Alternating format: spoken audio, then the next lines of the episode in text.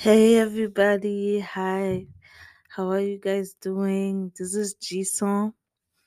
Um, for those who's the first time listening to the podcast, um, the name is Effet Chocolat, um, which translates to the effects of chocolate.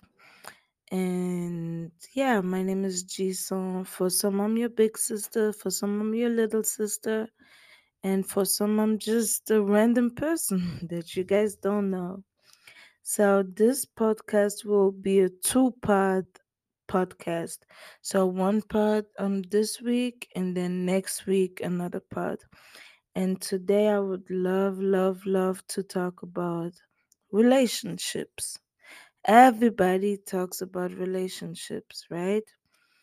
And next week, I'll tell you what the status of my relationship is. If I'm single, if I'm married, if I'm engaged, if I'm divorced, or whatever. So, yeah. So it's just, it's just, and as I said, it's just an advice from my personal experience. Um, and stuff that I learned, you know, living. I'm almost 30 years old. Almost. I'm not 30, but I'm almost 30. So I have a little experience. I have seen things. I have learned a lot of things. So, yes, let's get into it. Before entering a relationship, so the very first thing you have to be ready, right? Like everything in life, you have to be ready. Like when you start a business, like when you start school, you have to be ready, you know? A lot of people, we deal with stuff, we deal with emotional, we deal with financial stuff, we deal with um physical stuff, but the first thing is to be ready. What do I mean? You have to know yourself, you know? You have to know exactly how you would like to be treated. You have to know that um you have to have high standards of yourself. If you know that you're dealing with an insecurity, maybe on your body, on your face, try to try to get comfortable with it you know try to get comfortable at this point of my age I, I don't think there's a lot of stuff that i'm insecure with because i just learned i'm not perfect i'm not a model but i'm pretty. But is yeah there's a lot of stuff you have to be comfortable with you know? Have a high self-esteem of yourself never lower your standards for any reason for anybody. Know your values you know this this this i can tolerate but this this and this i'm not with it. Like this is unacceptable. You don't talk to me like this you don't treat me like this you know? So know your values. And especially don't forget that you are somebody's child. Um, you came from somebody. You have a mom, you have a dad. Maybe they might not be around, maybe they might not be on this earth. Like my father, rest in peace to my dad. But you are still somebody's child. You come from somewhere, you know? You're not alone in this world. Or maybe you grew up with your grandmother or with uh, uncle or auntie. So you you have people that look up to you. You have people that that are part of you. You have people. You guys have the same bloodline. So don't forget that you want to make your family members proud. You understand? You want to make your mom proud. Imagine your mom or your auntie who raised you knowing that um you're in a relationship, in an abusive relationship. How do you think that people around you will react? How you think they'll feel? You know. So don't forget that you're somebody's child.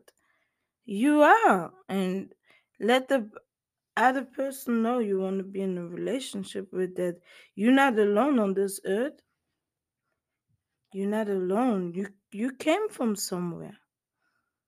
You came from somewhere. And then um it's very important to also be mature.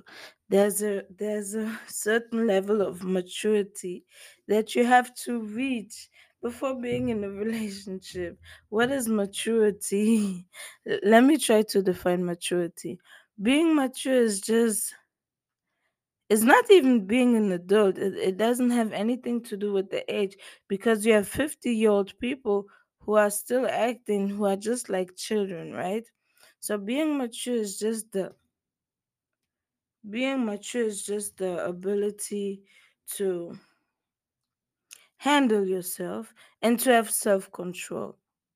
Let me define it this way yes being mature is having self-control is knowing how to handle certain situation like a reasonable person so before entering a relationship and when i talk about relationship is obviously between a man and a woman right um seeking for obviously marriage seeking for marriage, seeking for um, being together in the future, seeking to build together.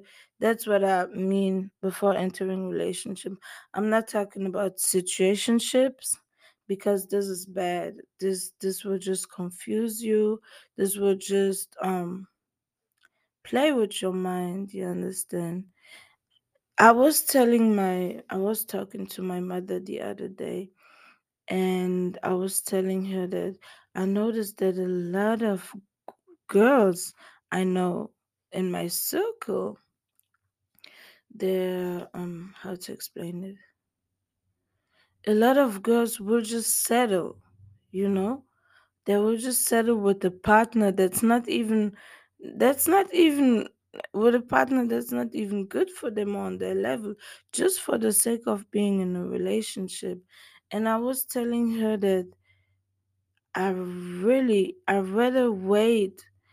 I rather be single. I rather be by myself for one, two, three, four, five, six, seven years. Wait on the right person, and then go from there.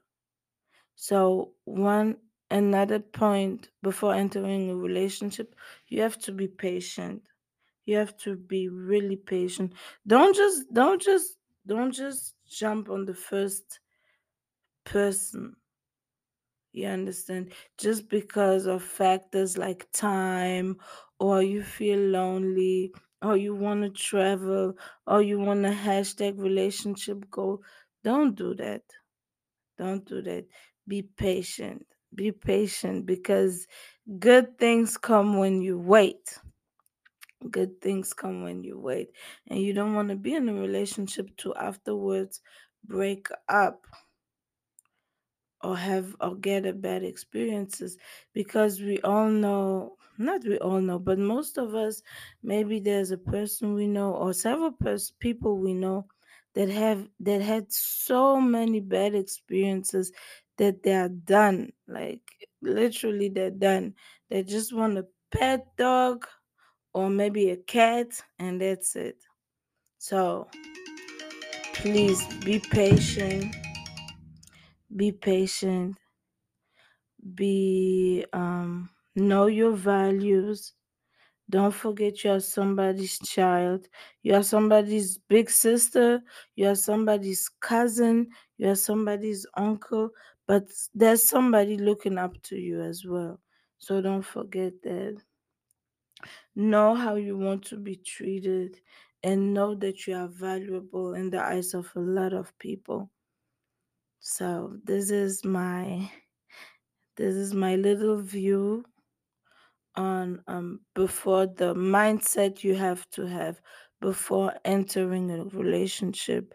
Next week I will talk to you guys about while being in a relationship.